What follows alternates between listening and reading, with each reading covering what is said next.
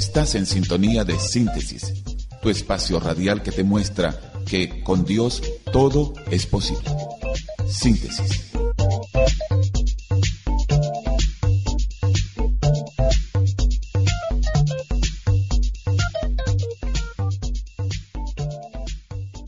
Vamos a continuar hoy en Capernaum y le he puesto un título a esta breve reflexión. De Taxman a apóstol de Jesucristo.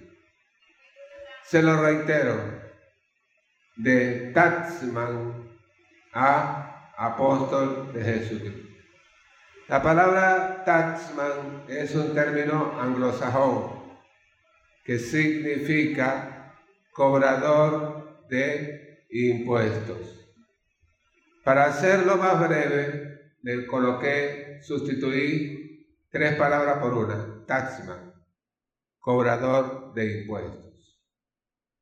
Dice la escritura que Jesús, después que aconteció toda que aquella multitud, aquella gran multitud que se congregó por motivo de que Jesús estaba en la casa de Pedro, Dice que Jesús salió y pasó justamente por un lugar en donde estaba un cobrador de impuestos. Su nombre, Leví. Jesús lo vio y le dijo tan solo una palabra. Sigue. Dice la escritura que al instante Leví se levantó, dejó todo lo que estaba haciendo y comenzó a seguir a Jesús. Llama la atención que el llamamiento que el Señor le hace a este taxman es de una sola palabra, sígueme. Parece escueto, muy simple, que un llamamiento sea con tan solo una palabra. Pero tendríamos que aprovechar la ocasión para analizar un poco eso, porque a veces se nos dice una sola palabra y esa única palabra que se nos dice es determinante. Bueno, seguir a Jesús es tanto como seguir sus pisadas. Seguir a Jesús es tanto como seguir su ejemplo. Seguir a Jesús es tanto como ir en pos de Él día tras día. Leví se levantó y le siguió. Hay quienes no entienden este llamamiento que es el mismo llamamiento que nos hizo a nosotros, de seguirle a Él. La Biblia dice que un escriba se acercó a Jesús y le dijo lo siguiente, Señor, te seguiré a donde quiera que vayas. El Señor le dio una respuesta.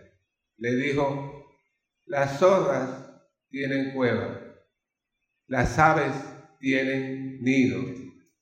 El Hijo del Hombre no tiene donde recostar su cabeza. La escritura queda, guarda silencio acerca del escriba, lo que nos pone a tratar de dilucidar cuál sería su reacción cuando Jesús le dijo eso. Puede ser que el escriba, acostumbrado a tener una posición de renombre en medio de su sociedad, un hombre letrado, versado, acostumbrado a recibir trato preferencial, en fin. Y quizás él pensó que seguir a Jesús le iba a incrementar su ganancia personal, si no económica, su prestigio.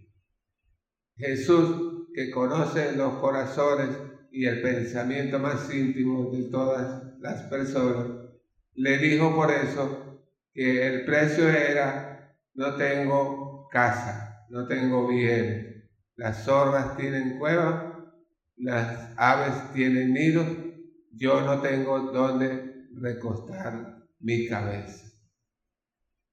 Puede ser que el escriba dijo, esto no es para mí, no se le menciona más. Pero también vino, y estoy haciendo mención de estos dos personajes porque tiene que ver con sígueme.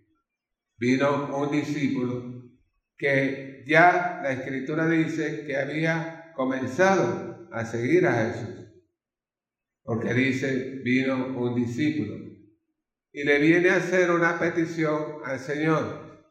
Le dice, Señor, déjame primero que vaya y entierre a mi padre. Y el Señor le dijo, deja que los muertos entierren a sus muertos, tú ven y sigue. Este discípulo pensó que en el orden de prioridades estaba primero su familia, que primero había que esperar, él quería que su papá, que quizás no sabemos a ciencia cierta, puede ser que estaba muy mayor, estaba enfermo, en cualquier momento podía partir, no sabemos, pero lo cierto y, y lo que sí sabemos es que él le hace una petición al Señor. Deja primero que entierre a mi padre, como para decirle, y luego te seguiré. Jesús le dijo, deja que los muertos, los que están muertos espiritualmente en sus pecados, entierren a los que se mueren físicamente. Deja que los muertos entierren a sus muertos. Tú ven y sígueme. No podemos, cuando con esa palabra, cuando el Señor nos llama, no debemos, podemos, pero no debemos anteponer al llamamiento del Señor, cualquiera sean nuestros intereses personales. Porque más importante es el reino de Dios y su justicia. Porque Él dijo, busca primeramente el reino de Dios y su justicia, y todas las demás cosas vienen por consecuencia. Entonces, este discípulo ojalá haya entendido la lección del maestro. Ojalá. Seguir a Jesús es lo mejor que nos puede suceder. Porque cuando vemos su transitar que nos es mostrado en las Escrituras, podemos vislumbrar cómo Él amó, perdonó, ayudó, colaboró, sanó. Todo un ejemplo, un bagaje en ejemplos de cómo nosotros podemos ser cada día mejores servidores del Señor. Cuando seguimos la pisada de Jesús, Él nos garantiza que donde quiera que nosotros estemos, vamos a ser luz. Porque Él colocó dentro de nosotros su Espíritu Santo. Él es la luz del mundo, nosotros somos también luz. Donde quiera que esté un hijo de Dios, es un buen empleado. Donde quiera que haya un hijo o una hija de Dios, es una buena esposa, un buen esposo, un buen hijo, un buen alumno, un buen trabajador, es capaz, es honesto, es filial, es amigo, colaborador. No es perfecto, pero está justamente bien encaminado. Está en el camino de la perfección. Sus compañeros de trabajo seguro que se han dado cuenta que no es perfecto pero quizás, no lo sabemos, eh, hablando entre ellos, digan, esa muchacha, esa joven, de verdad que es muy, muy buena persona. Eso, ese comentario viene no de gratis, Ese comentario viene porque Cristo vive en ese joven. Ese hombre es un excelente trabajador. De vez en cuando refunfuña, se pone como enojón, pero es en el fondo una buena gente, es buena gente. Como dicen ellos en su término coloquial, ese chamo es buena gente. Alguien diga gloria a Dios, por favor. Así que seguirle. Lo que siguió a continuación con Leví fue que el nombre le fue cambiado. Mateo. Y Mateo significa don de Dios. Don de Dios significa a su vez regalo, porque la palabra don es en la Biblia regalo. Es decir, que Mateo pasó a ser un regalo de Dios. Tú eres también un regalo de Dios. Sí, porque a ti te ha bendecido el Señor. Te ha limpiado con su sangre. No eres perfecto, pero estás, diga conmigo, bien encaminado. Sí, Señor, bien encaminado. Y vas tomado de la mano con el autor y consumador de nuestra fe que es Jesús. Tomado de la mano con Él, tenemos todo garantizado.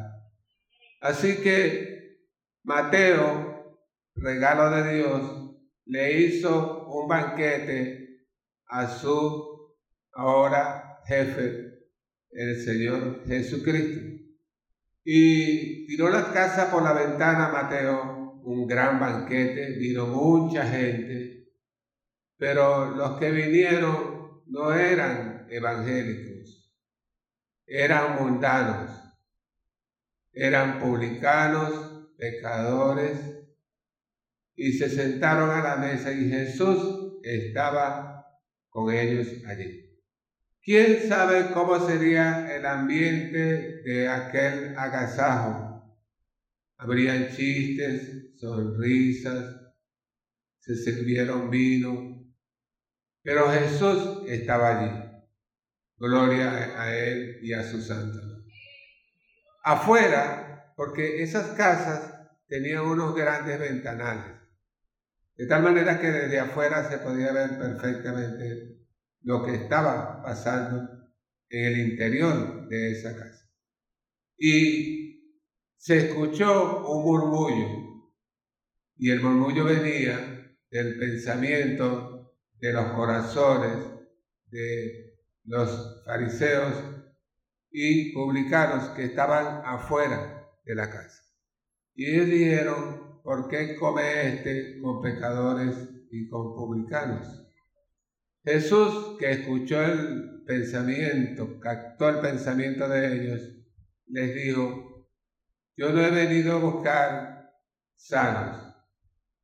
Los que están sanos no necesitan médico. He venido a buscar a pecadores y los he venido a llamar al arrepentimiento. Claro, y con mucha razón dijo eso, porque Él vino a buscarnos a nosotros. Y yo creo, me ha pasado a mí, quizás también a usted, que cuando usted medita en la vida que llevaba antes de, que no conociera a Jesús, cómo era esa vida. Yo creo que con bastante honestidad podemos decir yo era simplemente un pecador. Y como pecador hacía la voluntad del príncipe de las tinieblas mentía, me embriagaba, odiaba, decía vulgaridades, tomaba lo que no era mío, en fin, una vida pecaminosa.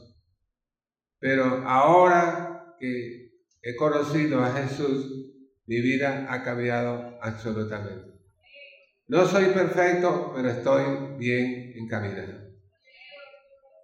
Con Jesús hay bendición. Entonces el Señor les dijo, vayan y aprendan lo que dijo el profeta Oseas en el capítulo 6, verso 6. No quiero sacrificio, quiero misericordia. Quiero conocimiento de Dios más que holocaustos. Esto lo dijo el profeta Oseas. habría que preguntarse también algo en una conclusión y aplicación de esta enseñanza. Mi hermano y mi hermana, con Cristo tú tendrás éxito, una buena pesca, sobre todo primeramente la pesca de almas para la gloria del Señor. ¿Y por qué no? El éxito no es exclusivamente un término secular del mundo. Éxito en servirle a Cristo también pudiera decirse. Éxito en saber tomar decisiones que agraden a Dios y que te bendigan a ti y a tu casa éxito en cumplir la voluntad del que te dijo, ven y sigue. Dios nos llamó. Él dijo, ven y sigue. No debemos anteponer ningún otro interés a este llamamiento. Él nos llamó y debemos seguir, ser consecuentes con ese llamado. También les dijo, no miren atrás, sino que sigan siempre hacia adelante. Entonces, los demás no se preocupen por el que comerán, el que vestirán, porque todas esas cosas yo se las daré. Busquen siempre primeramente el reino de Dios y sigan. Entonces, a Él hay que seguirle poniendo siempre nuestra mirada en Él, porque Él es el autor y consumador de nuestra fe. Que el Señor les bendiga. Les invito a ver con ellos.